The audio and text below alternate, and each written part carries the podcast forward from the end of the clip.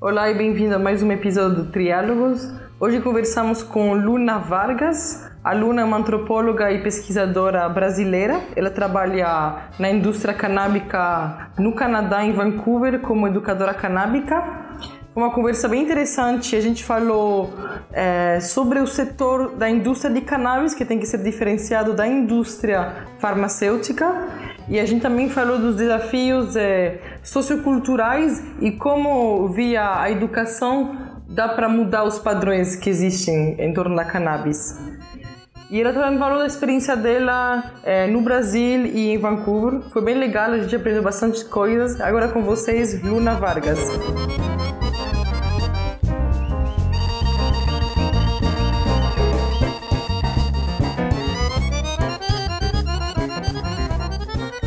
Olá, obrigado por aceitar nosso convite, Luna, tudo bem? Tudo ótimo, obrigada pelo convite. Estou muito feliz de estar aqui conversando de, com, sobre cannabis com vocês. Sim. A gente que agradece. Luna, pelo que eu entendi aqui no seu perfil, você é, mora no Canadá, você é antropóloga de formação e você atua no, no, no campo da cannabis na parte de educação, é isso? Isso, é, eu tenho três anos que eu moro aqui no Canadá, vai fazer três anos agora, é, e eu mudei para cá para pegar esse processo da legalização, essa transição. Como eu sou cientista social, né, é, sou antropóloga, é, eu queria estar tá aqui para ver essa experiência, assim, porque eu acho que quem cresceu no mundo é, criminalizado como a gente cresceu, assim, e eu, né, uso cannabis desde a adolescência, desde os anos 90, então eu, eu queria ter essa experiência, assim, de, de saber como seria essa transição de uma sociedade, né, que a cannabis era proibida, para uma sociedade legalizada. E aí eu... Uau! E aí eu me mudei. Então você, você foi, você foi, você foi como, uh, com o objetivo de ser testemunha mesmo desse momento histórico, digamos assim. Sim, é, o meu irmão mora, mora aqui, né? Mora aqui há 10 anos, então eu, sim, eu tinha uma família aqui, né? Então eu acabei vindo é, nessa intenção, porque eu sabia, assim, eu tinha onde ficar, né? Assim, isso foi uma coisa que me, que também me ajudou no caso. É, mas aí eu, eu vim ficar esse tempo aqui porque eu queria. Eu cheguei em, em julho, final de julho, e a legalização foi em outubro de 2018, 17 de outubro. E aí eu tava com esses. Eu tava morando em Salvador nessa época, antes de mudar para cá, e eu já estava trabalhando com cannabis lá, estava fazendo óleo. E Uau. aí. É e aí, nesse processo, é, eu sabia, né? Bom, o Brasil é muito difícil, legal, sabia que eu estava fazendo uma uhum. coisa legal. E aí eu falei, ah, vou, vou pesquisar cannabis, né? Então, assim, aí achei uma boa oportunidade, assim, também de, de entrar mais a fundo, né? Porque, assim, uma coisa é você produzir o óleo e vender, assim, Outra coisa. Sim, forma artesanal. É, eu dava também para as amigas e tal. E outra coisa é você falar assim: não, agora eu vou entrar na indústria, né? E tal. Sim. Então eu. Direto com, com padrões, com regulação, é, certinho. Então eu quando. Aí quando eu vim para cá nessa ideia, assim, de conhecer primeiro, né? Fazer uma pesquisa de campo, assim, primeiro, assim, ver qual era o movimento que estava acontecendo.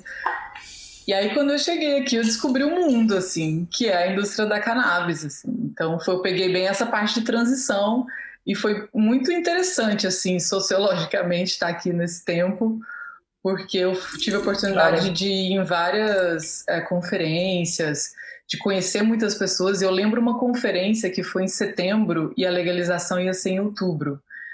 E essa conferência, as pessoas da indústria, tipo assim, aqui tinha aqui em Vancouver, né, que eu tô aqui na, na costa uh, oeste, é, aqui em Vancouver tinham mais de 100 dispensários abertos, lojas, né, que vendem cannabis. E aí, quando, no dia da legalização, a galera não sabia se ia fechar tudo, se a polícia ia fechar, ou como é que ia ser para poder vender. Então, tava assim, toda uma estrutura, né, do mercado informal e legal montada, e aí veio a legalização e a galera, tipo assim, precisava de licença, ia ser um outro modelo. Então estava nessa transição que foi super difícil, né, para quem já atuava no mercado aqui. Hum, claro. A minha, a minha pergunta é: você fazia. Você comentou que você fazia óleo em Salvador. Uhum. Você começou a fazer isso de uma maneira é, por conta? Teve alguma necessidade? Como é que foi esse, esse, esse início para você? Ah, boa pergunta, assim, eu, é, eu tinha, a primeira vez, assim, igual eu falei, né, desde a adolescência que eu é, consumia cannabis, assim, fumando.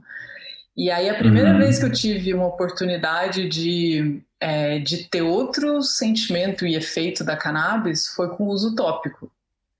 E aí foi de uma marca que eu, uh, em 2016, eu viajei para Califórnia e aí eu descobri uhum. uma marca que ela é bem famosa, ela chama Foria, que é Foria que escreve. E ela é uma marca, foi uma das primeiras marcas a produzir é, lubrificante de cannabis e também é, supositório para mulher. É uma marca focada é, para mulher. Uhum. Então, e assim, principalmente para alívio de cólica, endometriose e tudo isso. E aí, nessa época, foi a época que eu comecei a usar DIU de cobre e o DIU de cobre hum. é, tipo, assim, horrível. Ele não tem hormônio. Eu tinha usado durante 10 anos anticoncepcional e aí eu tava muito traumatizada com hormônio. E com o problema que é na vida da mulher passar 10 anos usando anticoncepcional. E aí depois eu mudei para o DIU de cobre, só que, assim, é, me dava cólicas que eu não conseguia sair da cama por dois dias, assim. E uma coisa que eu nunca tinha tido.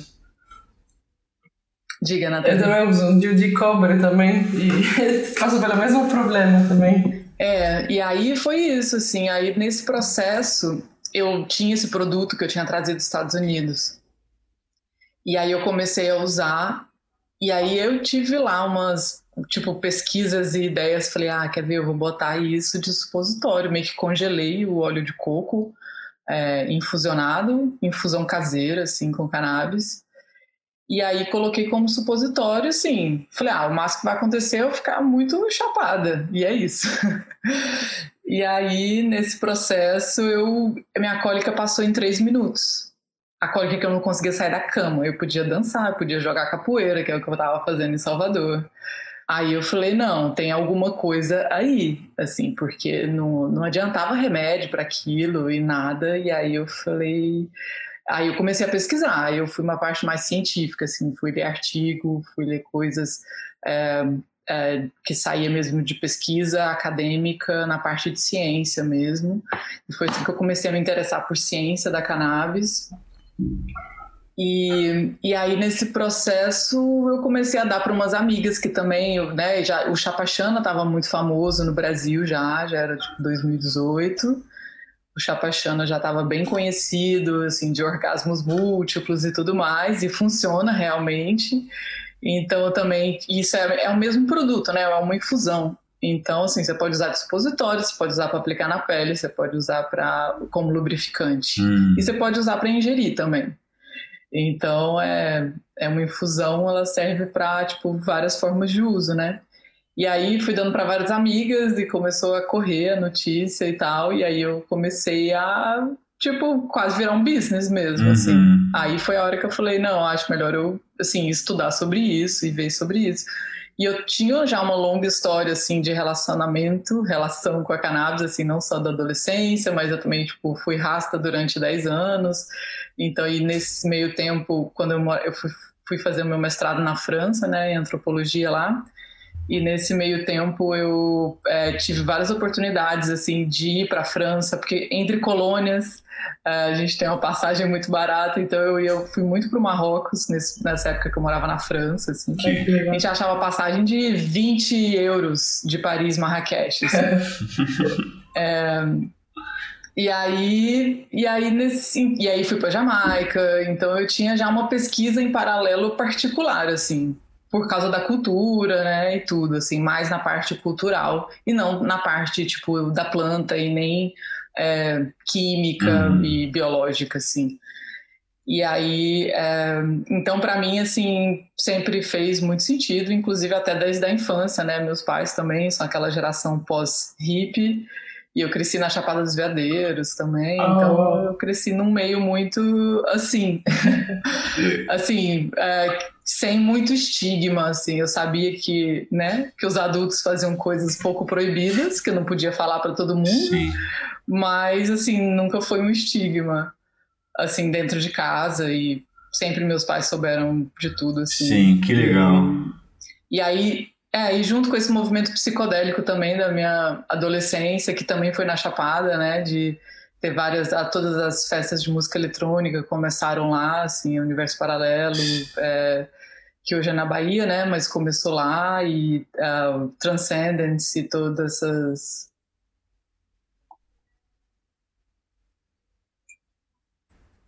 Oi, voltou? voltou. Uhum o trânsito. E todas essas festas, assim, que, que rolavam nessa época. Então, mais ou menos eu fui.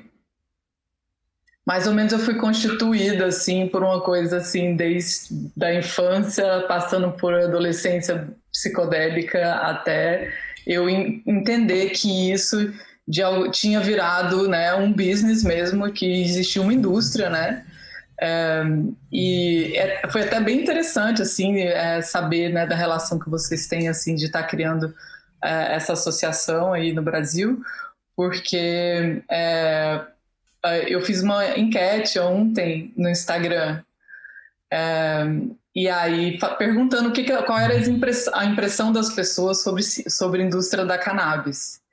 Porque normalmente as pessoas ligam isso ao capitalismo,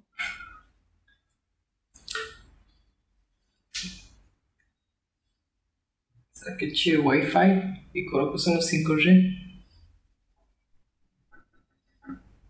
Eu quero que você veja que você está conectada no Wi-Fi Júpiter 5G. Tem dois Wi-Fi. Tem o Júpiter e o Júpiter 5G. Você conectar no Júpiter 5G. Esse aqui. Onde você está conectado? Você está vendo 4G até agora. É Júpiter. Não, é Júpiter 5G. Júpiter 5G. Oi. Oi. A gente tá mudando de conexão. Vou continuar. A gente. A gente ah, tá. tá. Me, me avisa quando eu puder continuar. A tua voz voltou, a mesma senha, macaquinhos. A tua voz voltou agora. A gente acredita que. Que vai melhorar. Desculpa a, a falha.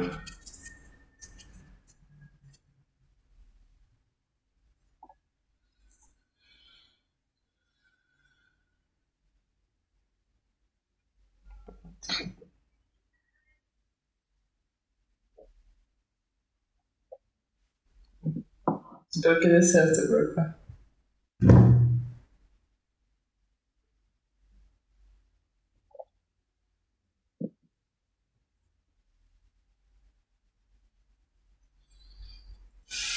Sim?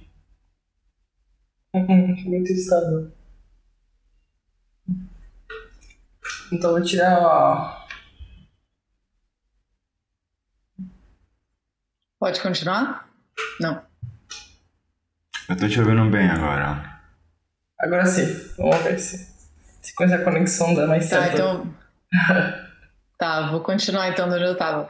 É, porque normalmente as pessoas têm uma ideia assim de que indústria é sempre uma coisa assim capitalista e que, lógico, a gente vive num sistema capitalista, né? Não tem como mudar isso, mas assim, como se, se a cannabis estiver né, no, dentro de uma indústria, isso seria horrível e acabou com a cannabis. É, então eu acho que, assim, eu estou elaborando sobre isso, eu recebi mais de 100 comentários, assim, no inbox sobre isso, e eu acho que isso é uma coisa que a gente tem que discutir, porque quando a gente fala indústria da cannabis, é a indústria que a gente está querendo, porque ela já vai existir. Uhum. Já está a indústria farmacêutica aí dentro. É, o Brasil está legalizando para a indústria farmacêutica. Então, assim, se a gente não propor a indústria que a gente quiser, uhum. é, com que a gente acredita que, né, que ela tem que ser feita, com reparação histórica, com né, tipo, tudo que a gente puder né, é, fazer do jeito que a gente acredita, é a indústria vai ser da indústria farmacêutica, porque o Brasil e a América Latina, em geral, estão abrindo para a indústria farmacêutica. E é uma coisa que é impensável aqui. Assim, eu nunca vi ninguém da indústria da cannabis aqui fazer uma conferência, uma palestra junto com alguém da indústria farmacêutica. Nunca vi. Sério? Uau. Aí, então, assim, Canadá, eu acho isso chocante. É, aqui no mercado, tipo assim, não existe. Eu nunca fui numa conferência que tivesse assim, oi, eu sou da indústria farmacêutica, eu tô aqui na, na conferência de cannabis. Tipo assim, é impensável e impossível. Porque aqui eles têm uma base muito sólida de indústria, assim, de indústria independente, de gente cultivando há muitos anos. Uhum. Eu, eu, trabalhei no verão agora numa fazenda com um cara que ele era a terceira geração de grower. Então, assim, o avô dele era, o pai dele era e ele era. Então são o quê? São 60 anos de pessoas cultivando, entendeu? É, é uma cultura é uma cultura muito grande, então não tem como a indústria farmacêutica, porque assim, cannabis não é remédio, né? Uhum. Ela é medicinal, mas ela não é remédio. Uhum. Então ela é um fitoterápico. E, e aí quando as pessoas colocam, e inclusive a Anvisa fala isso, a, a cannabis não é remédio. A Anvisa coloca isso lá na, na distinção dela. Uhum. É, que, é, que ela não pode ser regulamentada como remédio porque ela não é remédio. E eles estão corretos, não é mesmo? Então, assim, por isso que aqui não existe cannabis ainda, vai chegar a esse ponto, mas não existe. Hoje, depois de três anos de legalização, você vai na farmácia, não tem nada de cannabis, não tem um CBD, não tem um THC na farmácia. Ah, os canais de distribuição são diferentes, então? São os dispensários. Uhum. Então, é, são as lojas que vendem cannabis. Então, é, é, isso é o que é a indústria da cannabis. Que interessante. Assim, a gente não pode é, e é muito essencial entender essa distinção, porque assim, eu fiz um texto há um ano atrás, logo que começou a pandemia e começou essa legalização da Anvisa, abrindo para o CBD no Brasil, e eu via né, vários médicos, inclusive pessoas né, da indústria da cannabis aí comemorando, falando, nossa, que bom, agora está abrindo. Eu falei, gente, está difícil de comemorar alguma coisa, porque a, a, a, né, a Anvisa, o Brasil, está legalizando para a indústria farmacêutica, assim. Isso é completamente fora de possibilidade aqui na Califórnia, no Oregon. A gente tem uma indústria aqui. Hum. E que não é indústria farmacêutica. Aí eu escrevi um texto, até lá na, no link da bio do, do meu Instagram, que chama. É, o título é assim: Indústria da cannabis não é indústria farmacêutica. Aí eu falei, esse está sendo meu mantra, porque assim, toda vez que eu falava com alguém no Brasil, eu tinha que falar, ó, indústria da cannabis não é indústria farmacêutica, é outra indústria. Então, assim. Qual que é a preocupação, Luna? Assim, você comentou que nessa pesquisa as pessoas estavam é, é, incomodadas com a questão, tipo, digamos, capitalista da indústria em pegar um produto, mas qual, qual é o receio? É esse produto é, é, é uma questão de, de perder a, a, a proposta, ou seja, a, as pessoas acham que a indústria não vai entender a planta. Qual é o receio, assim, que você acha que tem essa Olha, primeiro, assim, é, vamos falar da parte mais técnica, hum. assim. É, o modelo de indústria farmacêutico, ele é pautado em patente. Então, é, o que, que você faz? Vou dar um exemplo que é bem, assim, conhecido, que é o da aspirina. Ele vem, é um princípio ativo que vem da árvore do salgueiro. Então, o que, que acontece? Assim, com a, tudo que vem, né? Uma, até hoje, 30% do que está na, na farmácia hoje vem de planta. Então, como a indústria da farmácia, né, a indústria farmacêutica, a Big Pharma, funciona? É você dar um rolê, sempre tem né, um antropólogo ou um etnobotan, etnobotânico, etno, que dá um rolê na floresta, uhum. vai lá, vê lá, ah não, a galera tá com, tá com dor de cabeça, tá passando mal, eles tomam esse chá aqui. Ah, que planta é essa do chá? Ah, é essa árvore do salgueiro aqui. Ah, mas como é que vocês fazem? Não, a gente bota umas folhas ali e tal. Aí eles pegam aquela folha, leva para um laboratório, vai lá analisar componente por componente. Então, o que, eles fazem? Eles deschavam lá quimicamente a planta e vai testando, pega rato e testa um por um. Aí acharam lá, digamos assim, 10 componentes. Aí testou isso. Não, não deu nada, não melhorou a dor de cabeça do rato.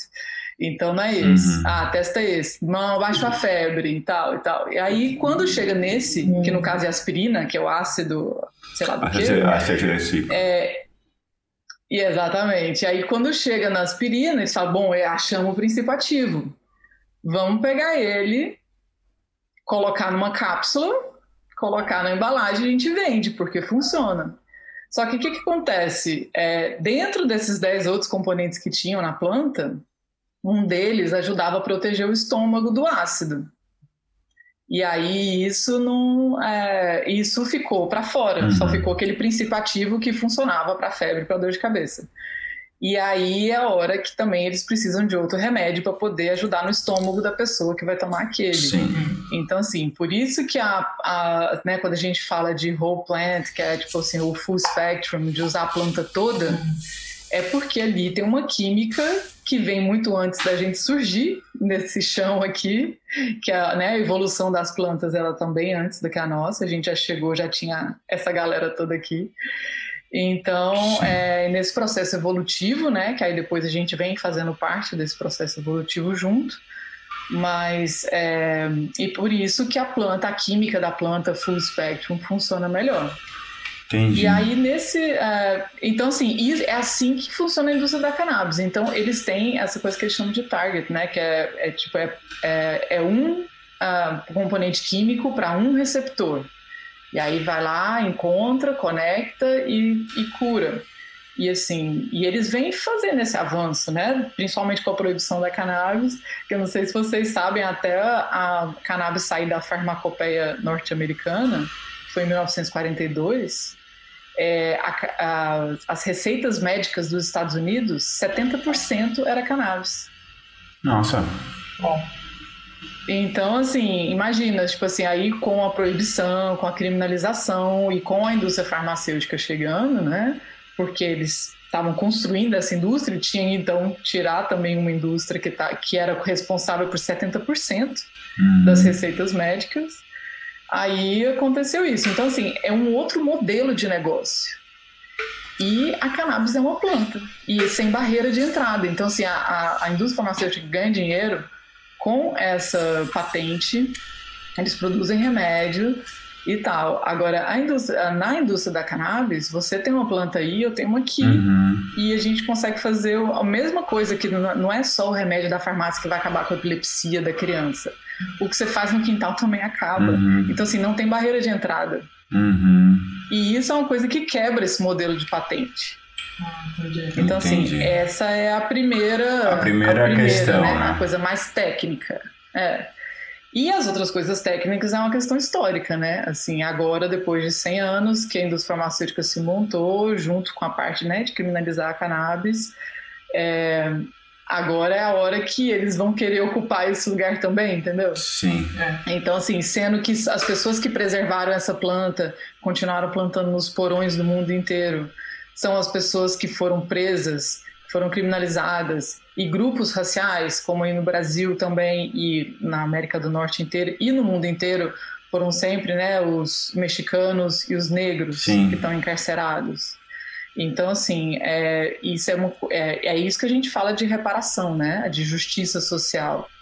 Porque, assim, não é assim chegar a colocar uma empresa, vai ser aquelas mesmas pessoas que já ganham milhões da indústria farmacêutica, que tem um capital gigante para colocar nisso, e chegam lá e, é, e, são elas que vão ganhar enquanto igual aí no Brasil a galera tá vendendo tem empresa farmacêutica vendendo várias empresas dos Estados Unidos no Brasil vendendo CBD e um monte de gente encarcerada uhum. então assim Sim. é essa indústria da cannabis que a gente não quer Entendi. Entendi. Uau. Então, mesmo na estruturação da indústria, também tem um, um modelo de estruturação para evitar justamente para que vire só um setor próprio da, da própria cannabis que não seja apropriado pela pela indústria farmacêutica. Porque agora no Brasil, tipo, os, os produtos vendidos na, na farmácia custam até dois mil reais, mil quinhentos reais. E é, é fora de alcance da maioria das pessoas. Não, e é um produto, é um produto extraído de cânhamo, que é bem diferente de cannabis.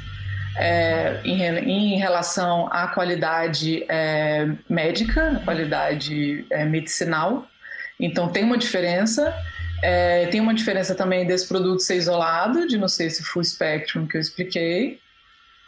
É, então tem várias diferenças. E outra coisa, é uma coisa que, que tem que custar 50 reais, sabe? Não tem como uma coisa dessa custar 2.500 e não tem como ter um lobby dentro do governo para fazer com que a gente pague com o nosso imposto para o SUS disponibilizar CBD que o governo vai pagar R$ 2.500 por, por, por 30 ml. Hum.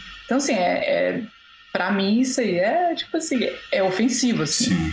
eu passei dois dias aqui e aí eu vejo assim as pessoas que falam daí do Brasil de indústria da cannabis é, fazendo conferência com, com a big pharma assim, achando que esse é o caminho para poder né da indústria que vai ser essa assim é para mim é completamente fora e para qualquer assim lugar do mundo hoje estabelecido assim você vai no Colorado você vai na Califórnia, você vem aqui no Canadá inteiro, assim, é, não, não se conversa, tipo, indústria da indústria é, farmacêutica com indústria da cannabis. É outra coisa. Interessante. Bom. Olha só. Porque você tem dois desafios, então, né? Tem que. Acho que o, o um é, tipo, quebrar esse, essa barreira sociocultural na indústria, dentro da indústria, porque assim, a indústria farmacêutica, ela, ela, ela vai entrar, ela tá entrando, ela já entrou. E, e né, de alguma maneira, assim, tipo, e o capital, o dinheiro está sendo investido, né? E aí as possibilidades de uso, eu acho que o mercado não entendeu ainda as possibilidades tópicas e farmacêuticas assim, né? Tipo, daqui 10, 15 anos, como pode esse mercado? Uh, eu, não, eu não sei se essa resposta está clara para esses Big Pharma, como você mencionou, assim. Porque uma vez você pode é, usar esse composto com aquele composto e ter um, um terceiro resultado que você não estava esperando, as possibilidades começam a ficar muito grandes, né? Então, é, eu, eu, eu tô chorando. Deixa eu te dar um exemplo. Pois não. Ah, tá. Não, ia te falar um, um, exemplo, assim, eu trabalho numa loja aqui que a gente tem 500 produtos de cannabis. Entre comestíveis, tópicos, produtos para inalar, é, comestível, tópico, produtos para inalar, é. Então, entre esses todos aí, e ingestão, né, também, os comestíveis, é, eu falei, sim, viajei agora. Mas então, assim, a gente tem, tipo, 500 produtos de cannabis. Então, assim, é um mundo. E todos esses produtos são feitos por essa indústria que você mencionou. Essa indústria de produtores que manipulam a planta, que é essa indústria de cannabis que está tentando de uma maneira... Sim, não tem ninguém da farmácia fazendo isso. Não tem nenhuma farmácia hoje aqui vendendo nada de cannabis. Hum. Vai chegar, eles vão... Hum. Vai entrar, igual você falou. Mas, assim, é, é uma, é uma briga que a gente já entra perdendo Primeiro, porque a gente é, a gente não é velho, branco e rico para poder estar tá lá na direção da Big Pharma. Uhum. É, e que são essas pessoas, né? Assim, é o, é o perfil, assim. Eu falo assim, fica meio estereotipado, Sim. mas é o que a gente vive. Assim, quem tem o capital e quem está na direção. Inclusive, o cara, é, acho que ele é, sei lá se ele é alemão ou ele é da, uh, da Netherlands, lá da Holanda. Ele, é da, ele era o diretor da Monsanto, abriu uma empresa de cannabis no Brasil. Sim. Sim. Então, assim, tudo bem que ele vai ter, assim, ah, que bom se ele tiver uma ótima intenção com isso, sabe? Mas, assim, é quem está tendo capital, quem tem a influência, quem consegue fazer lobby com o governo, é, são essas pessoas, não, não, não, não é tipo assim, ninguém sim. quer filho de hippie, entendeu? Sim, sim, exato. Sim. Então, assim, só que, só que aí é a hora que tem uma virada muito incrível, que é o que aconteceu aqui no mercado do Canadá, que foram essas grandes empresas com grande capital de cannabis, que não é da Big Pharma. Então, assim, a Canopy, Canopy. A, a, a todas essas grandes que tem aqui no Canadá, a T-Ray, elas são as maiores do mundo hoje e elas são de cannabis. Não é o modelo que eu acho mais legal, não é tudo, mas elas são da indústria da cannabis. Elas não são tipo uma filial da Big Pharma. Assim, esses dias eu vi uma matéria, eu acho muito simbólico isso. Era uma matéria falando, né, que uma a é, GW farmacêutica, é, farmacêutica lá do que fez é, o Epidiolex, que é um dos remédios que foi aprovado é para eclipsia, né? Uhum. Eles são da, da Inglaterra. Eles foram vendidos por trilhão. Agora, aconteceu essa semana essa transação aí. Foram vendidos por uma outra farmacêutica por trilhão de, de pounds, sei lá. Uhum. E aí a matéria da capa era tipo assim uma plantação de cannabis assim, e falando de duas farmacêuticas. Eu falei, gente, que dia que você já viu uma empresa farmacêutica que no fundo tem uma plantação de maconha? Sim. então, assim, tipo assim, não. Sim. É, é uma coisa que, que é, Assim, é, de novo, essa cultura de. Eu imagino é, é, essa, esse conflito que está. É, não, nunca tinha passado por esse ângulo, assim, desse. Porque aqui no Brasil, é.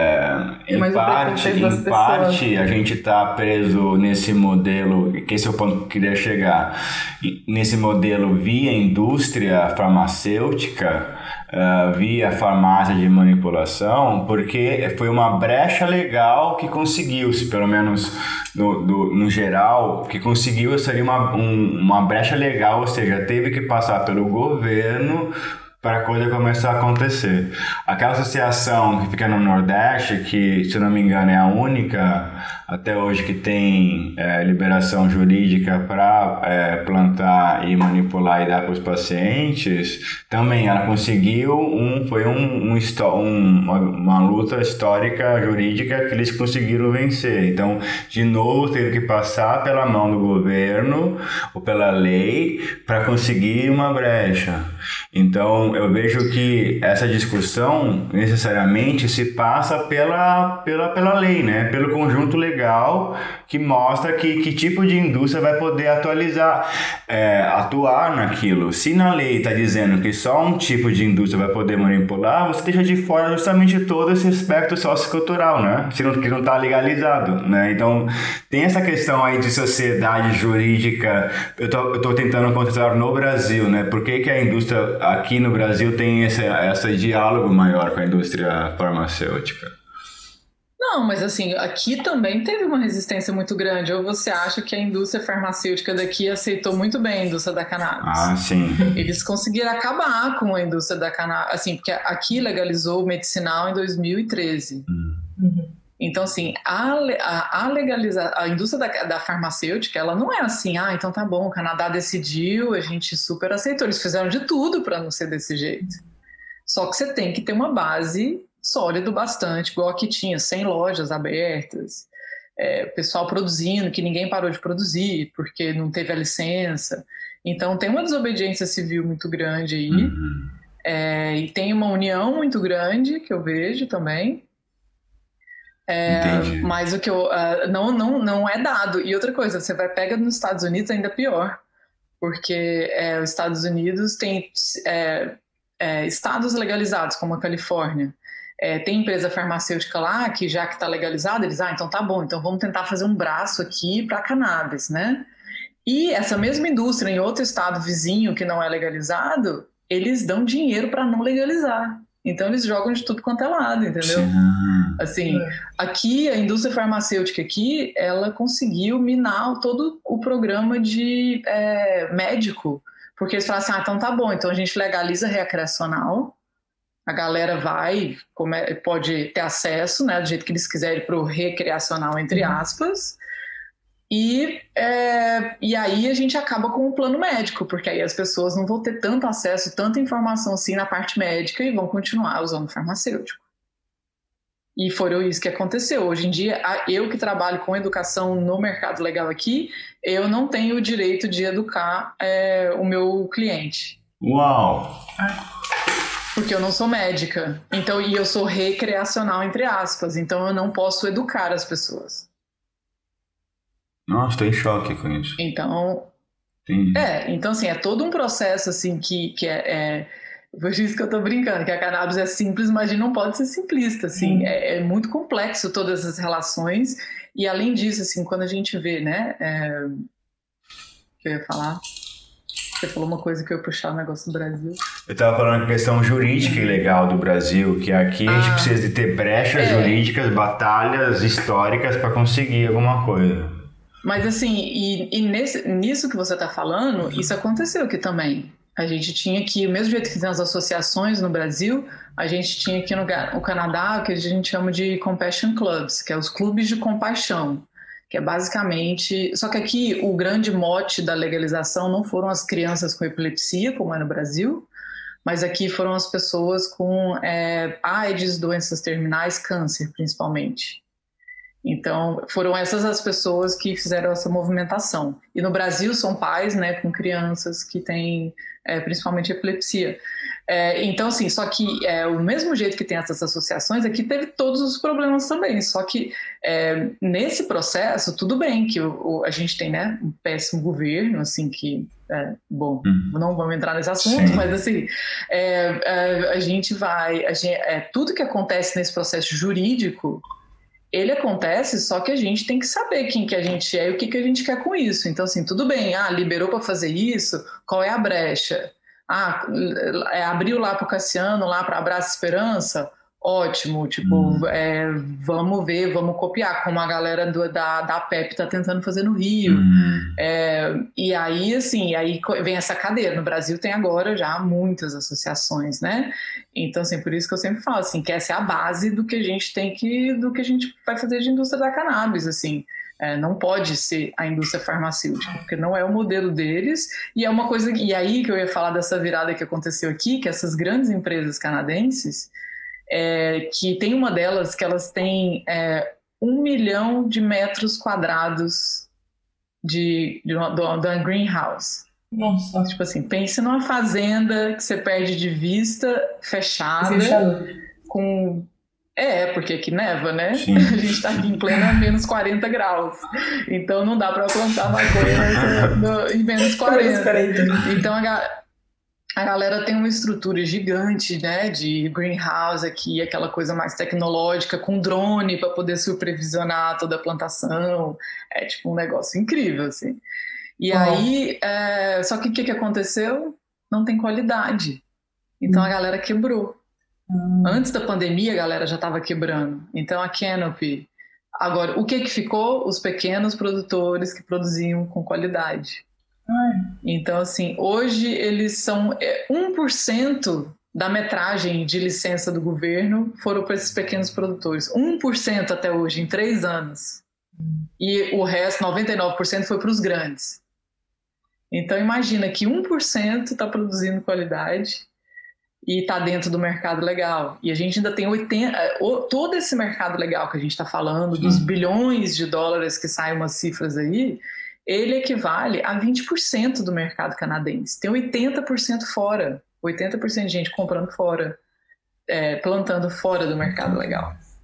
Isso que é interessante quando a gente fala de, de setor, tipo, o que, que envolve o setor, certo? Tem a parte da plantação e extração, mas tem também quais são os atores precisa de engenheiros agrônomos especializados e formados para atuar, para poder ter um, um, um padrão, umas é, regramentos de qualidades, é, o GMP, precisa ter é, também é, educadores, médicos que saibam prescrever e bem mais informação sobre isso. Então, é, é um setor que tem várias pontas a serem trabalhadas, envolvidas e fortalecidas.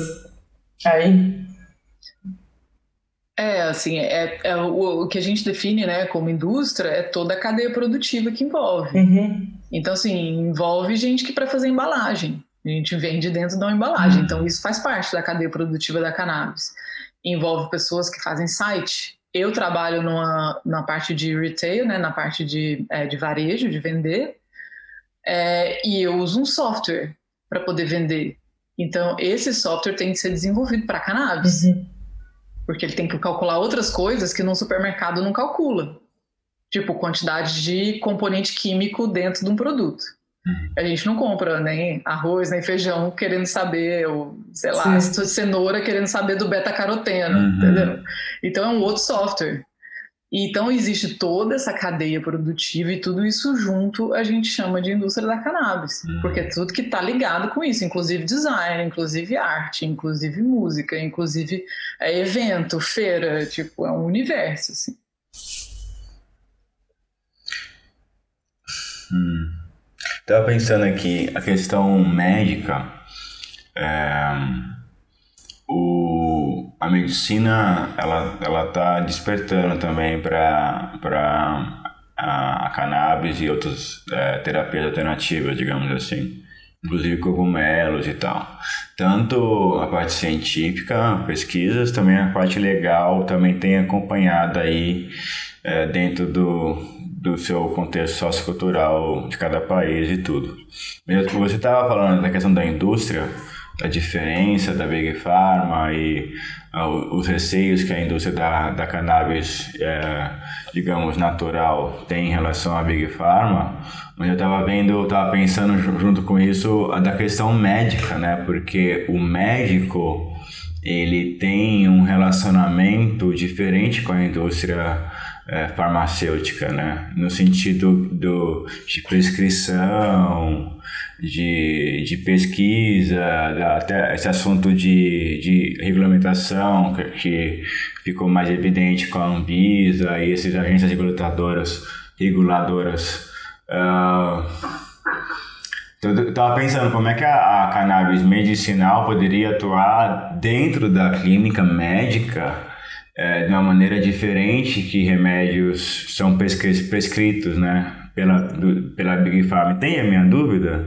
Uh... Não, super entendo. Eu acho assim, primeiro eu acho que uh, infelizmente a medicina está atrasada é, muito. Então assim, se eles estão tentando correr atrás agora, é, o sistema endocannabinoide foi descoberto nos anos 90. Sim. Até hoje ele não é estudado em nenhuma, em nenhuma escola é, de medicina. Sim, então, assim, medicina. Que, é, pra mim, é, isso pessoalmente é, é, chocante, porque eu descobri que era esse sistema. Mas não é chocante, é. porque a escola de medicina é patrocinada pela Big Pharma. É. Então, assim. É. é... Não. não é teoria da conspiração. A galera vai falar, pô, a galera tá, tipo, na teoria da conspiração. Uhum. Mas assim, se, se, você, se você tem aí as escolas de medicina, inclusive, assim, acho que aqui no Canadá tá mudando, porque aqui é, é legalizado federal, né? Mas mesmo assim, assim, agora vai começar com a legalização, com a indústria da cannabis, a galera vai começar a ter que ensinar hum. o que é sistema endocannabinoide na, na escola de medicina. Sim. Então, você, eu, eu fiz uma cartilha, né, tá também no link da minha bio, porque quando eu comecei a falar, né, de, é, de cannabis no Instagram, e eu comecei a falar muito por esse sentimento de revolta que eu fico das pessoas acharem que a indústria da cannabis é a Big Pharma. E só fazendo um parêntese, é, eu, eu fico muito. O que, que era meu parêntese? O que eu ia falar? Bom, vou voltar ao assunto que eu estava. Corta essa parte. É, então, eu fiz. Ah, eu, ah, eu comecei a falar né, de, de cannabis ah, no Instagram por muito um sentimento de revolta, assim. Foi bem nessa época que a Anvisa aprovou esse medicamento aí de R$ 2.500 que eu falei, não, não é possível, porque ah, tem médico e tem galera achando que isso está muito bom, sabe? Que, que loucura. E aí as pessoas começavam a me mandar um óleo, assim, tipo, um vidro, uma foto de um vidro com óleo meio marrom, verde dentro, e falava, ah, eu tenho isso aqui, quanto que eu tomo? Tipo assim, eu falava, gente, calma, não é assim. E aí, assim, e eu vi o desespero das pessoas. Aí tinha gente que falava assim: ah, eu tenho esse óleo aqui que eu consegui com o primo do amigo do vizinho, de um contato que eu arrumei, e eu queria saber é, quanto que eu dou porque minha avó tem câncer. Eu, caralho, tipo assim, é. tá, tá, tipo, Exato. nesse nível. Aí eu fiz uma cartilha porque assim, como educadora, assim, né, e, e no meu trabalho eu acredito que a autonomia, é, a gente tem que dar autonomia para as pessoas, é, pelo é, autonomia de conhecimento, autonomia do próprio corpo, porque eu acho que as pessoas têm o direito de decidir o que elas querem né, colocar no corpo delas. Uhum. E eu fiz uma cartilha falando de sete é, perguntas para se fazer, porque eu ficava com muito medo, porque é, é perigoso você comprar um óleo que você não sabe a origem, como foi feito, de que planta foi feita. Então, assim, eu ficava assim, pô, a galera tá desesperada e eu entendo, e sai uma notícia: cannabis cura câncer. A pessoa vai lá, resolve comprar um que acha e, e vai usar. Então, assim, e aí essas sete perguntas é justamente para a pessoa conseguir, é, pelo menos, identificar um pouco de qualidade e segurança nesse processo, nesse cenário ilegal que a gente vive, né? Então, assim, primeiro perguntar, né, é, como é que foi feito, é, o tipo de extração, uh, como, sei lá, tem aí tem a parte também que eu falo para a pessoa, você vai no médico, você pergun pergunta para ele o que é o sistema endocannabinoide. Porque, tipo, um médico ele tem que conseguir te, te explicar isso. Luna, assim. deixa eu te contar, e... eu quando descobri o que, que era isso, e a médica, a doutora Carolina, ela falou que isso tem no livro de medicina, Eu falei, não, não é possível, gente, porque eu nunca ouvi falar nesse negócio e, e, e eu, eu tenho, eu tenho, eu, eu, trabalho perto de médicos. E aí eu fiz uma pesquisa informal. Eu perguntei para todos os médicos que eu conhecia, assim, e, ou, ou são perto de mim, o que, que eles sabiam disso. E a informação era mínima. Mínima. Era assim, já ouvi dizer, já ouvi falar, ah, sim, aham. Não, mas eu faz tempo que eu não li sobre isso, sabe? A pessoa passava. Ah. Então, é, é, é é muito, é muito interessante porque, nesse caso, o, o paciente que está interessado, que tem a dor, ele chega sabendo mesmo mais que o médico, mesmo. Ele, ele, tipo, porque ele leu e o médico nem sabe que ele tá. Então tem essa barreira. A gente chega sempre na comunicação, né? Então, tipo, informar a classe médica como, como deve ser, como deveria ser, como o que está acontecendo. Informar a, a, a indústria canábica, informar os governantes que criam a lei, informar a população sobre os direitos que estão sendo roubados. Sempre tem essa coisa da comunicação e aí passa por essa barreira de comunicação, que isso também eu queria perguntar para você. Como antropóloga e como educadora, você teve a chance de nascer num meio que não tinha essa barreira sociocultural. Que é muito legal, né? Porque tem pessoas que estão em meios que não têm nem acesso culturalmente a essa planta. Elas não é fechado para isso. E, na, nas poucas conversas que eu tive sobre esse assunto com pessoas que vêm desse meio, ou, uma, ou que porque tem uma outra religião, ou porque tem no passado é, é, na infância teve algum trauma, teve alguma pessoa envolvida com drogas que teve um, é, alguma, um momentos super negativos e aí a pessoa fecha e inclui a cannabis nessa porta e fala, não, não me interessa, não quero saber.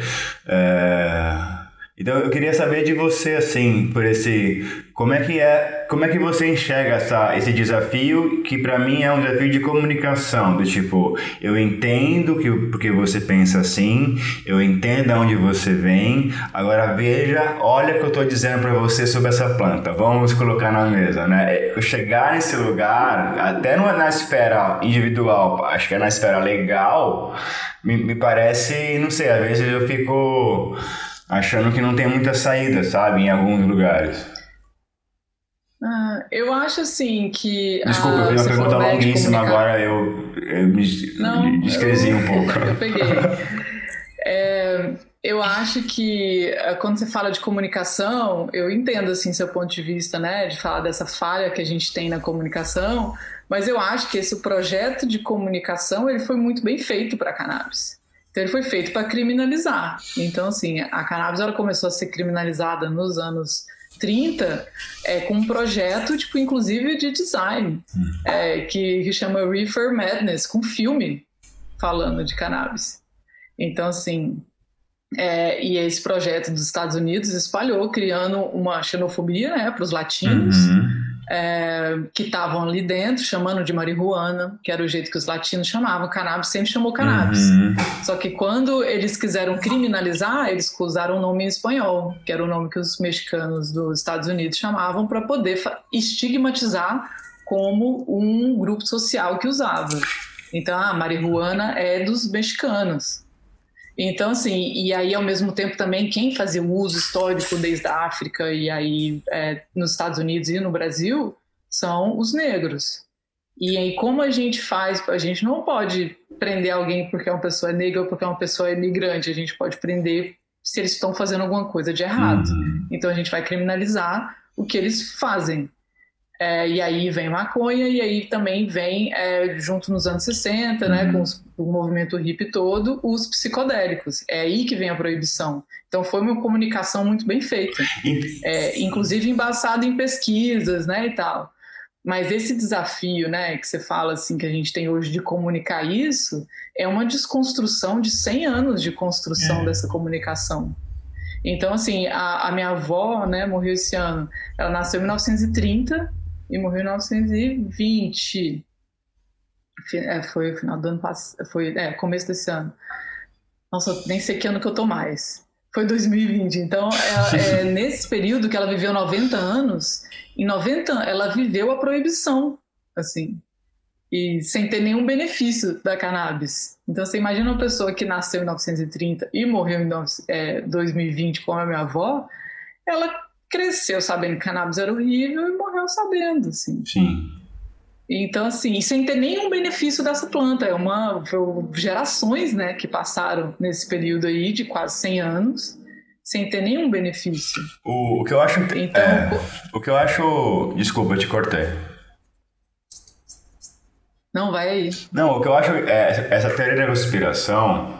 É, para quem está ouvindo, tem outro dado muito histórico também que acho que reforça isso que está dizendo, que na época, na década de 30, teve a indústria do algodão e a indústria do cânhamo, né, que em algum momento elas estavam juntas disputando.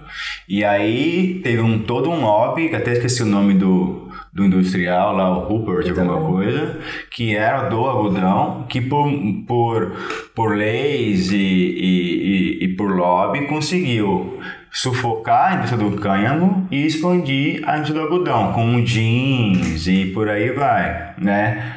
Então, é, a teoria da conspiração, ela é muito fácil de ser desacreditada porque a pessoa, né, o cético do outro lado perguntar, mas quem que fez? Se não tinha alguém então puxando as... Não, não é que necessariamente tinha uma pessoa ou um grupo de pessoas que cabia numa mesa, mas existiu várias forças de vários setores da sociedade que tinham interesses em comuns e por uma confluência de objetivos a indústria se transformou, né? Então teve a explosão industrial no, na virada do século, teve a explosão na indústria têxtil e teve a explosão do jeans, do algodão, de tudo. De repente, o algodão começou a ser usado em todos os tipos de vestuário. E o cânhamo, que até então era usado para tudo, sumiu. Então, assim, você vê que teve uma interferência aí legal e de lobby e de indústria. Aí sim. Então, é, fora a questão sociocultural, fora a questão do governo não se interessar por uma droga né, é, que, que atua de alguma maneira na, na consciência, na mente das pessoas, aí você vê uma confluência de forças aí. Então, até para quem não, não é cético e não acredita em teoria da conspiração, por um viés político econômico, é fácil entender, não é muito difícil entender por que, que essa indústria foi tão sufocada depois de 100 anos, né? É, assim só posso suspirar, né? Assim, mas é isso assim, eu, eu falei no começo, né, que a gente já entra perdendo. A gente já entra perdendo porque a gente ficou 100 anos de proibição. A gente já entra perdendo porque as pessoas estão presas. A gente já entra perdendo porque não tem acesso, é, porque não tem vontade política, porque os médicos não sabem nada de cannabis. Hum porque, ah, tipo assim, é, é, a gente já está perdendo tudo. Então, assim, é, o meu, o que eu acredito, né, e eu trabalho com educação porque eu vi aqui a necessidade da falta de educação sobre cannabis dentro da indústria da cannabis do Canadá. É por isso que eu trabalho com educação aqui. É, e, inclusive, com pessoas da indústria, assim, que não conhecem a planta. Então, esse foi a minha primeira motivação aqui de trabalhar com, com educação e fazer esse trabalho que eu faço agora, né? Eu lancei um curso é, em português para ensinar a ciência da cannabis e mercado em português. É, eu lancei no final, é, no começo de dezembro, porque eu acredito que através da educação, através quando você conhece a planta, quando você conhece o que é a cannabis, quando você conhece o sistema endocannabinoide, quando você conhece a cadeia produtiva da cannabis, eu acredito que isso possa mudar é, o que é a nossa indústria, assim. Então, assim, eu espero que, né, que transmitindo esse conhecimento de alguma forma para as pessoas que querem atuar no mercado, que são uhum. pessoas que querem né, entender o que é cannabis e como trabalhar com isso, porque não existe é, indústria mais legal do que a indústria da cannabis. Assim. Sim. Não só pelo trabalho, por estar lidando com a planta, mas pelas pessoas dessa indústria. Sim. Então, assim, é uma indústria que eu, eu lembro um dia que eu, eu saí da empresa que eu estava trabalhando e fui fazer algumas entrevistas de trabalho e eu fui é, tomar um café com esse cara que era presidente dessa empresa E aí ele sentou, conversou comigo, falando que ele tinha estresse pós-traumático e que é PTSD, né? Que fala, que não sei como é que é a sigla em português, Sim. mas é, aí ele falando que ele tinha essa. Esse, isso na entrevista de emprego. Aí ele contando nisso, é, contou que ele era gay e, e é, falou da vida dele. Chegou lá, a gente conversou, ele perguntou de mim, contei várias coisas. É, foi uma entrevista de emprego, no final eu cheguei em casa e ele tinha me mandado um e-mail fazendo uma oferta. Então, assim, é, você não tem uma, uma, oferta de trabalho. Então, assim, você está lidando com pessoas que são humanas, que elas, elas não têm problema de se expor, sabe? Sim. Você não tem problema de falar no trabalho, eu fumo com o meu, é, com o meu chefe e ele não fica assim, ah, ela vai ser menos produtiva Sim. porque ela tá fumando, ou não sei o quê, ou então assim, então assim, a gente vive num, numa indústria menos hipócrita, entendeu? Sim.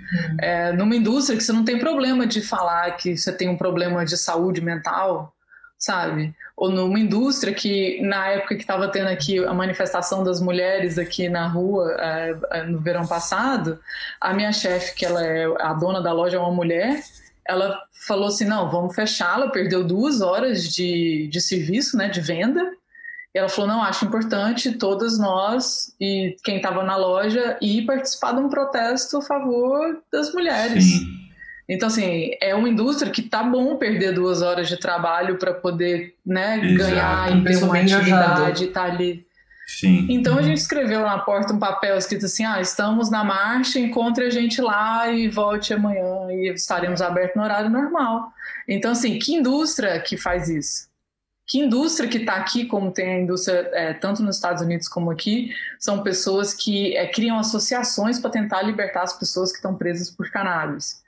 Porque é muito injusto a gente estar tá num, num, num país aqui ou aí no Brasil que tá todo mundo comercializando, tendo curso, vendendo, tendo, tipo assim, fazendo, vendendo tudo menos o recheio e ter pessoas presas. É, é isso então, é... assim, e a gente sabe quem são, e a gente sabe quem são as pessoas que estão presas. Elas têm cor, entendeu? Sim, exato. Então, é, exato. É, esse, esse é o esse é o drama, assim, que, que, que é isso que a indústria da cannabis não pode deixar. E é por isso que eu já sei que a gente já entrou perdendo mas a gente vai tentar fazer o melhor para remediar do tanto que a gente pode. Exato. E eu acredito que a gente pode muito, assim. Eu acho que informação, é, eu acredito nisso, acredito que eu vejo diferença diariamente aqui é, no relacionamento, principalmente como eu trabalho com venda é, e treinamento das pessoas, né, que trabalham vendendo. Eu vejo a diferença que é, é para cada pessoa que consegue ter uma qualidade de vida maior, sabe? com essa planta. Eu acho que a, a indústria é, é, de higiene oral, eles foram é, muito inteligentes num determinado aspecto que pode ser até um case, assim, porque é, pouca gente sabe isso, mas é, pelo menos no Brasil e no geral no mundo, a, a, o creme dental e a escova dental, elas são é, elas são de fato a ferramenta principal para o dentista, né? Então, se você é, usa o creme dental, o, a escova dental e o, o fio de maneira correta duas vezes por dia, o dentista ele fala, você não vai ter problema de, de você não vai ter doença uh, oral, né? Você a chance de você desenvolver cárie ou periodontite são mínimas se você tem uma higiene oral adequada. Então, que é o preventivo, que é o né? preventivo. Né?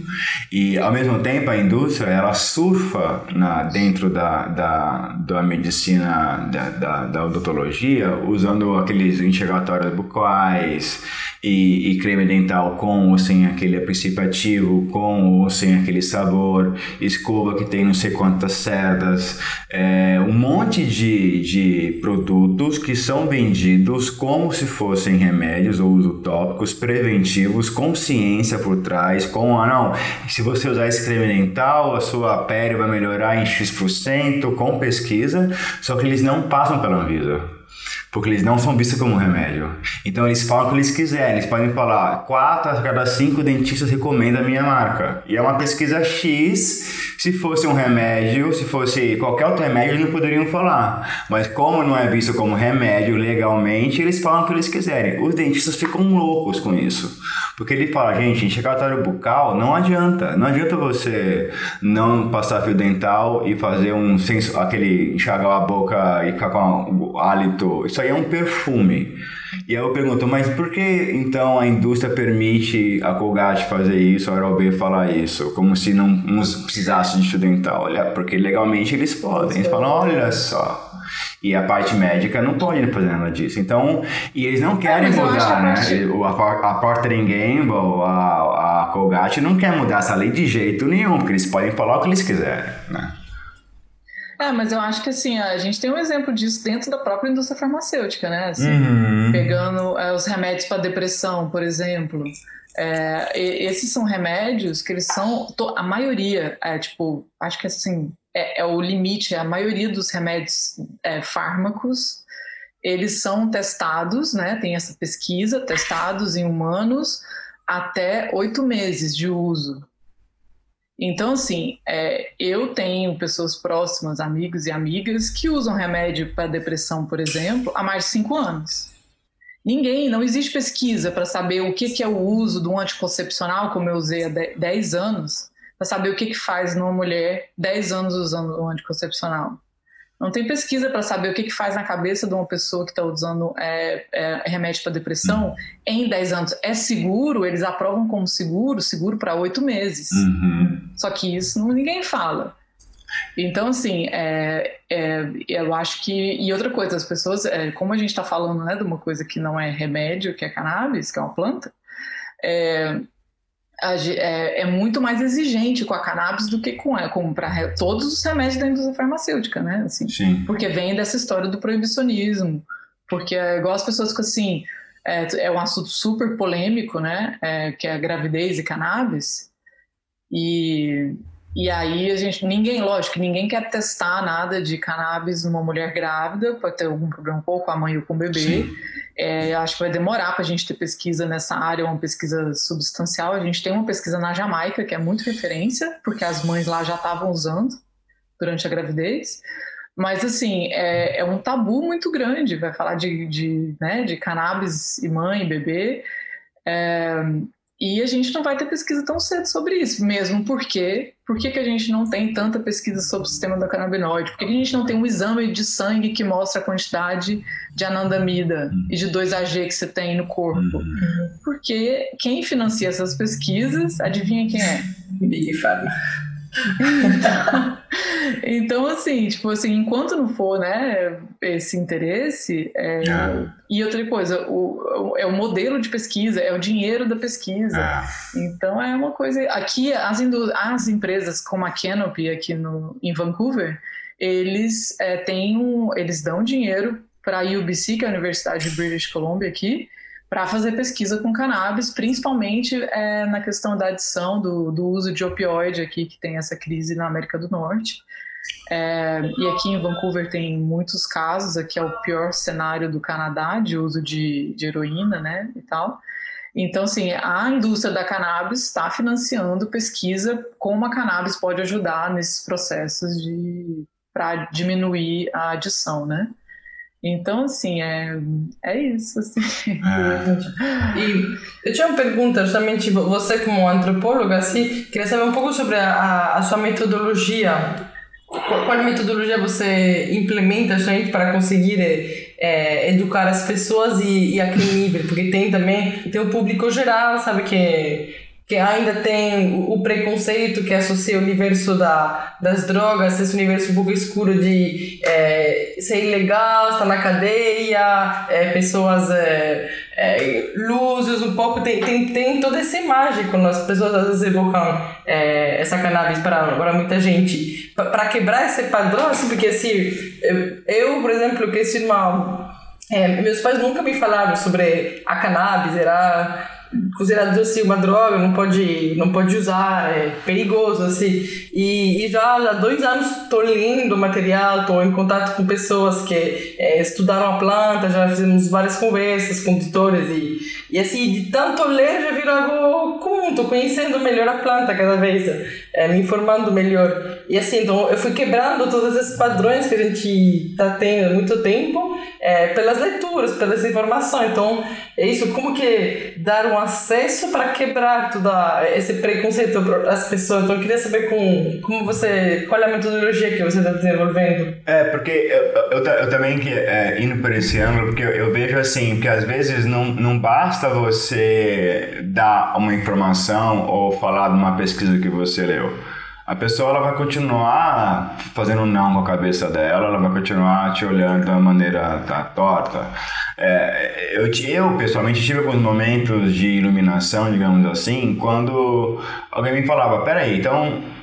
Eu, eu, eu, pensava, então se eu entrar no mercado agora, eu posso comprar 20 garrafas de álcool, sentar na praça pública, beber essas 20 garrafas e ter um coma alcoólico e morrer. Então, eu posso fazer isso legalmente e, e dentro desse mesmo sistema, uma planta que não que tem nenhum histórico de dose letal não, não pode.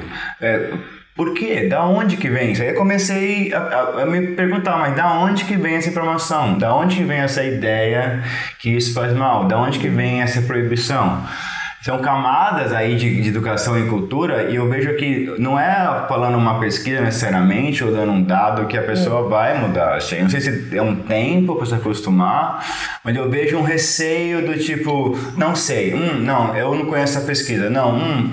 E eu falo, não, ok, a gente, estamos só falando sobre isso, ninguém está obrigando ninguém a fazer nada, estamos falando sobre uma planta, né? Existe um, até um nervosismo de tocar sobre o assunto, uhum. né? É, nessa, nesse cenário aí a cannabis tem uma vantagem. Que é muito simples. Ela funciona. então, assim, você pode ter todo esse, você pode ter todo esse estigma. Tipo assim, é, tipo assim, você, você pega seus pais, né? Como você falou. Digamos assim que você tem um irmão que tem epilepsia, seus pais são contra, sempre fui contra e tal. Aí seu irmão tá lá, tendo um ataque convulsivo. Você dá um, bota um óleo na boca, a criança para de tremer, ele vai falar assim, tá bom, foda-se o que eu achava é. antes, agora, tipo, o que interessa é que é agora. Então, assim, a cannabis funciona. Então, isso é uma coisa que, que é inegável e é por isso que a gente está aqui hoje. Porque a gente, porque esses fitocannabinoides se conectam nos nossos receptores. Exato.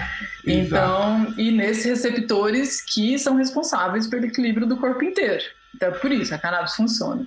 Mas, assim, falando, é, pegando essa parte, né, que você falou de metodologia, assim, é, eu que vim da, né, de, da academia, assim, né, das coisas mais de pesquisa científica, acadêmica, é, tem sido um desafio, assim, transpor isso também para uma linguagem acessível para pessoas, né, como você falou, que vem com esse histórico cultural também é, dessa massificação, né, da propaganda contra a cannabis. É, dessa comunicação eficiente que foi é, durante 100 anos falar mal de cannabis, mas assim, é, o que eu, é, como aqui também a gente tem esse impedimento da, na legislação que eu não posso educar, uhum. é, o que a gente pode fazer é a gente falar da nossa experiência, é, e principalmente porque eu estou dentro de um dispensário vendendo, então você pode falar da sua experiência, você pode falar da experiência de pessoas que você conhece, e outra forma também de falar de cannabis e de educar é baseado em ciência. E aí a gente teve um boom, assim, né? É, sei lá, esse ano de 2020 passou, a gente teve mais de 3 mil pesquisas sendo lançadas. E sendo que, tipo, dois anos anteriores era, tipo assim, 100. Hum. Então, assim, é, o boom que está tendo de pesquisa, porque estão se abrindo no mercados, porque tem estados legalizados. Então, assim, os Estados Unidos ainda não é federal, então tem um grande problema ainda, mas, assim, aqui no Canadá é, é dentro do governo, é com auxílio da, das universidades. Então, assim, as pesquisas têm avançado muito. É, na Europa, né, já tem um histórico muito grande, como é no caso de Israel, que a pesquisa nunca foi proibida, é por isso é. que tudo aconteceu lá, hum. porque lá não era proibido. Então, assim, você proibir a pesquisa é tipo de uma ignorância sem é. fim, né? Assim, é, tudo bem que a droga tá, né? Mas assim, para os Estados Unidos, que é cannabis é Schedule One, né, que é o nível máximo do proibicionismo, a cannabis ela é considerada sem nenhum valor medicinal, inclusive nesse nesse Schedule One, e sendo que a cocaína é Schedule Two. Então, assim, para eles, ópio e cocaína tá tipo melhor que cannabis. Sim, é muito. Na escala deles. É muito interessante. Então, assim, a gente, é, agora com esse avanço aí de pesquisas e tudo mais, de pesquisa a gente pode falar. Então, assim, eu me baseio muito na, nessa parte científica. É, e é uma coisa que, assim, você não precisa de ser médico, de ter estudado, não sei o que, lógico, tem uma grande vantagem quem é bioquímico, quem é médico, né, para poder entender tudo que acontece nas pesquisas. Uhum. Mas assim, eu sou antropóloga e, e consigo entender. Assim, lógico que eu não vou conseguir fazer uma explicação biológica é que eu sempre odiei química e biologia junto, mas assim, sou de humanas, mas assim, é, é uma coisa super inteligível e tá tudo no Google Scholar. Então você vai lá Sim. no Google Scholar, tudo que todos os médicos têm acesso e que todos os cientistas do mundo têm acesso está no Google Scholar. Então tem acesso, lógico, tem a barreira da língua que é péssima, não tem tradução, mas já tem Google Translator, então assim, é, tá na mão. Uhum. Então é, eu acho que isso é uma coisa também que dá dessa democratização da informação. Lógico que não é palatável, que não é traduzido, mas tá no Google Scholar. Eu acho que quando você conta uma história do tipo, eu uhum. sofria, eu tinha dor, e depois que comecei a usar o, a cannabis, essa dor, eu tô conseguindo melhorar meu humor, melhorou, tô conseguindo produzir melhor. É, esse ponto da endometriose, eu acho, eu não tinha parado para pensar sobre esse ângulo. A endometriose, eu pessoalmente eu conheço. É, é, eu já estudei sobre, para escrever sobre, dentro do ponto de vista de comunicação. A endometriose é basicamente uma epidemia que está acontecendo entre as mulheres, assim, dependendo do, do público, mais de 40% das mulheres têm ou, ou têm algum nível de endometriose, né? É, por conta justamente da nossa rotina, do nosso, do, do, dos hábitos é, contemporâneos e o extremamente urbano, de falta de sedentarismo, alimentação errada, pílula, um, um conjunto de fatores socioculturais está explodindo a endometriose no Brasil, assim. É, então, existem... Não, quer saber um dado pior que esse? Pois... que é, é, nos Estados Unidos tem uma pesquisa mostrando que primeiro que a, a, dor da mulher não é tão dor assim, né? Então as mulheres são acostumadas a ter que aguentar dor. Sim. E aí nos Estados Unidos tem uma pesquisa horrível que é mostrando como as mulheres negras passam mais dor em estatística do que as mulheres brancas, porque elas são negras e é, são estigmatizadas como mais fortes e como tem que aguentar dor.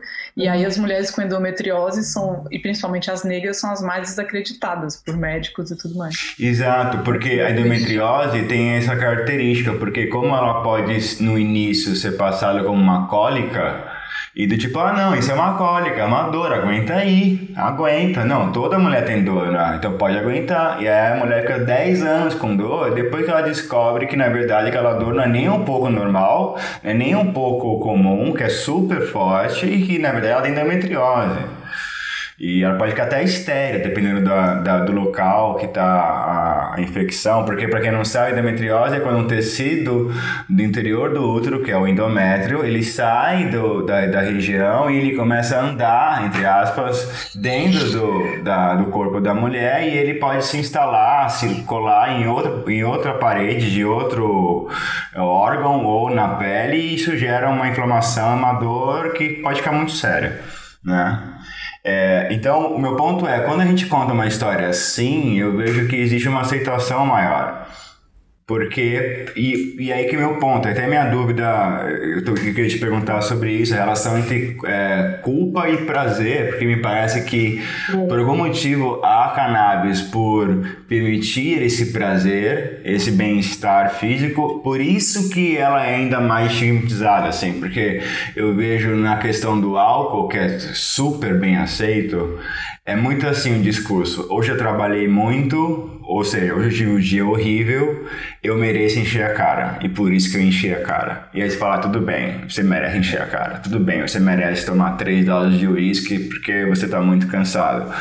Né? Então é uma droga que te ceda, que te deixa deprimido, é, em muitos casos, né? nessa situação, enquanto a cannabis fala, nossa, tô muito cansado, eu vou fumar um para relaxar e ver uma comédia. Putz, você é um maconheiro. Então alguma coisa acontece aí na questão do prazer, que eu acho interessantíssimo. Sim. Você, você, você É, você tocou num ponto interessante. Só para falar para vocês que eu vou ter que sair daqui a mais ou menos uns 10 minutos. É, eu ia falar também, a gente tá imaginando o nosso tempo já. A gente já passou do, tá. do combinado. É, mas é, esse ponto que você tocou é muito interessante. Assim, tenho. Eu. Eu tava pensando sobre isso também, né? Assim, dessa, uma questão até meio de culpa também, eu acho, talvez. Mas tem uma, coisa, tem uma frase que roda aí na internet que fala assim: é, mesmo se você se sente bem, ainda é medicina.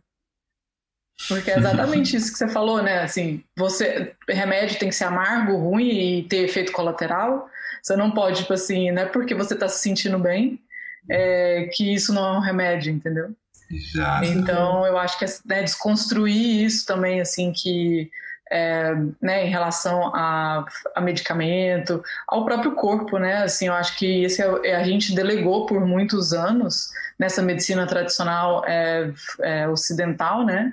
É, o nosso corpo a quem sabia mais sobre ele, né? Que são os médicos. Hum. E aí, quando vem a cannabis e a cannabis ela não funciona assim, quem sabe o que, que você sente, como é que funciona e a dose que você vai tomar é a pessoa, não é o médico, é um trabalho em conjunto. Então, assim, a cannabis, ela é, já está revolucionando, mas ela vai revolucionar muito mais a forma de fazer medicina, de atender o paciente. Eu gosto muito da doutora Carolina Nossetti, que vocês entrevistaram, porque ela tem uma visão diferente. Assim, o médico que achar que vai receitar cannabis igual ele receita qualquer produto farmacêutico, é, vai entender daqui na, lá para frente que está errado. Ele tem que mudar a forma dele fazer medicina. E é isso que a cannabis propõe para medicina. Legal. É, legal. Luna, a gente queria agradecer aí a, o tempo que você disponibilizou pra gente. Obrigado. É, obrigada mesmo. Foi legal. E depois é vamos conversar. Aí a gente pode conversar mais tarde para conversar sobre a, a Bican e, a, e as ações que a gente está desenvolvendo, porque acho que tem bastante sinergia aí. Exato. E, ah, quero saber sim. É, assim, eu fico sempre feliz de saber que tem alguma galera legal aí se, né, se propondo assim a, a sair desse eixo de que cannabis é indústria farmacêutica. Exato. Sim. Não, isso que é legal de fazer esse podcast, é, é fazer essa conexão com pessoas que fazem esse trabalho, aumentar essa, essa, essa comunicação e... E aprender também, porque yeah. você citou várias coisas que eu nem sabia, assim, e abriram ainda mais o meu aspecto de é informação. Que bom, fico feliz, Nathalie. Mas assim, eu vejo uma coisa muito doida que eu só ouvi no Brasil também, que eu fico chocada com isso. É o tanto que tem uma galera que acha que então cannabis ela tem que ser vendida em, é, em farmácias de manipulação. Eu fico assim, gente, mas da onde que vocês tiraram essa ideia brilhante de que você vai isolar? Vai ter um potinho de THC, um potinho de CBD, um potinho de merceno, de pineno, e que o médico vai passar uma receita assim, tantas miligramas de e que você vai juntar tudo nessa mesma cápsula e que isso vai funcionar. É. Tipo assim, que, de que planeta que essa ideia veio, eu não entendo. Eu assim. acho que é um pouco tipo, da indústria homeopática, talvez, que é muito modelo da homeopática. Só que cannabis não funciona com homeopatia, é. como homeopatia, mas assim, é muito doido. Assim, a, a única vez, eu nunca escutei isso em nenhum lugar do planeta, só no Brasil, e as pessoas defendendo não, não acho que tem que ser na farmácia, mas acho que tem que ser na farmácia de manipulação. Eu falei, gente, mas é, assim, é, isso é ser simplista com a cannabis. É você imaginar que a planta, você pega os componentes isolados e bota em vários potinhos, você junta tudo, o tanto que o médico receitar, e essa receita não existe e não vai existir, pelo menos nos próximos, sei lá, 50 anos, essa receita não vai existir. É, e a gente tem variedades de cannabis, cultivars, que a gente chama, que é variedades é, químicas da cannabis, que funcionam, mas é, são 500 componentes. Não vai ser separando 4, 5, 10 que você vai chegar numa formulação de uma planta complexa com mais de 500 componentes. Acho é bom ter... Muitos é. deles que a gente... A maioria deles que a gente não tem nem noção e não tem nome, inclusive, são números, porque não chegaram a ter nome ainda. Então, assim, é, é, eu acho, tipo assim, de uma, de uma simplificação, de uma, pegar uma planta e simplificar ela numa ideia muito simplista de cannabis. Então, eu espero que a gente, como indústria da cannabis, a gente possa propor alguma coisa melhor que isso, em vários sentidos, tanto no sentido é, médico, quanto no sentido medicinal, é, quanto no sentido sociocultural, né? Uau, é, acho que é uma boa deixa para a gente terminar. Perfeito, para finalizar. obrigado, Luna. Muito obrigado. obrigado. Valeu, Deixar uma porta galera. aberta aí até. Boa sorte aí nos trabalhos, boa sorte na edição, que eu sei que é que você Legal. Aproveita aí seu dia lindo aí que tá em Vancouver.